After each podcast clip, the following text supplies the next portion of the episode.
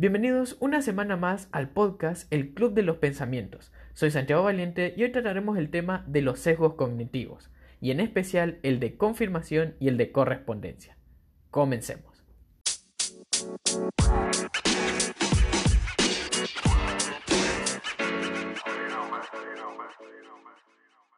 Muy buenas a todos, ¿cómo están? Otra semana, día y episodio nuevo. Hoy les vengo a hablar de un tema que me gusta mucho y del cual, como de muchos otros, me falta bastante por aprender y estos son los sesgos cognitivos. Y debido a esto, de que me gustan, que todavía me falta por aprender sobre ellos y que encima son muchos, pensé en hacer como una especie de sección dedicada solo a ellos. Es decir, mi idea es la de, en este episodio, hablar un poco sobre qué son y explicar uno o dos, y así ir intercalando entre las semanas los temas que habitualmente venía tratando y, de vez en cuando, explicar dos o más de estos sesgos.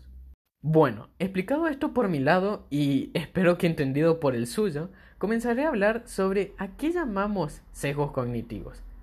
Y es solo cuestión de ponernos a analizar que durante nuestro día solemos tomar muchas decisiones que abarcan desde la hora en que nos levantamos, la ropa que usamos, hasta qué comemos en los diferentes momentos y con quién nos relacionamos. Ahora bien, esto en un primer momento parecería no tener mucha importancia, pero lo cierto es que, si bien el cerebro representa tan solo el 2 o 3% de nuestro peso corporal, gasta aproximadamente un 20% de nuestra energía y todas estas decisiones contribuyen en gran parte a este gasto.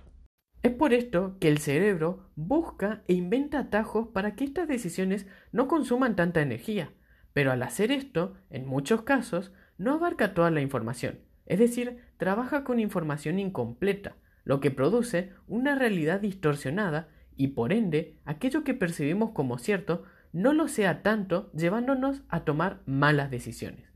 Y es justamente a estas como fallas que tiene la mente a las que se las denomina sesgos cognitivos. Estos pueden ser más o menos visuales, ya que dependerá de con qué sentido percibamos la información. Yo, en estos episodios, voy a hacer referencia a los menos visuales por una cuestión de facilidad al explicarlo y porque considero que conocerlos resulta de mayor utilidad que aquellos más visuales. Pero de igual manera, les recomiendo que se fijen los visuales porque al ser algo que vemos resulta más sorprendente aún.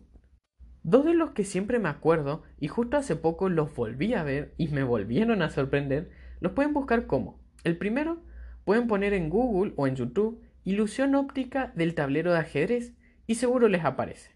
Este particularmente conviene que lo vean en video porque se entiende mejor. Y el segundo lo pueden buscar como ilusión óptica de las flechas. Y como estos dos, hay muchos más y creo que lo que más me asombra de todos ellos es el pensar, ¿qué tan real es aquello que vemos?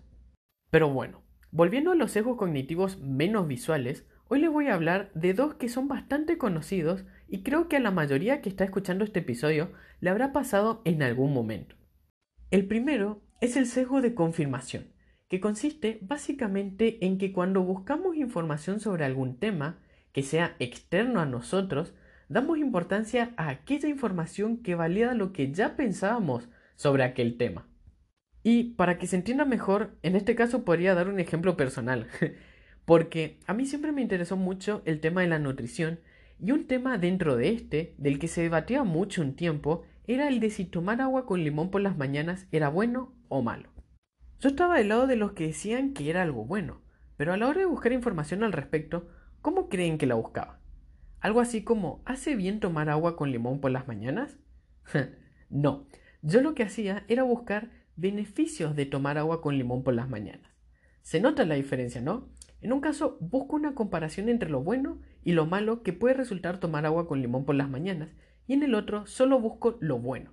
Es decir, busco algo que reafirme lo que yo ya pensaba, que si bien puede tener cosas buenas el tomar agua con limón por las mañanas, no sé si estas cosas buenas son menores a las cosas malas que tiene. Y luego está el sesgo de correspondencia, el cual consiste en que asumimos de manera errónea que las acciones que realiza una persona son identificativas de cómo es esa persona, sin tener en cuenta el contexto en el cual se produjeron esas acciones. Un ejemplo típico podría ser aquel en el que nos presentan una persona, como ser el amigo de un amigo, el cual nos saluda de una manera muy fría y con un cierto aire de rechazo, o eso es lo que percibimos. Seguidamente de esto, lo primero que hacemos es atribuir la forma en que nos saludó a la forma de ser de esta persona, que nos da como resultado a alguien no tan agradable. Pero todo esto lo hacemos sin considerar el contexto, es decir, no sabemos por la situación por la que está pasando esta persona que tal vez lo haya hecho actuar de esa manera. Y con esto doy por finalizado el episodio de hoy. Espero que les haya gustado el tema, así como también la idea de hacer esta sección de episodios relacionados a los sesgos cognitivos, pues considero que nos demuestra lo manipulable que podemos llegar a ser y el conocerlos nos permite estar más atentos ante lo que se nos presenta, porque es justamente estos sesgos los que aprovechan las grandes empresas, ya sea Instagram, Snapchat, Netflix, para que pasemos más tiempos en ellas. Así que muchas gracias por escuchar una semana más y nos vemos en la próxima cuando me encuentre pensando en voz alta.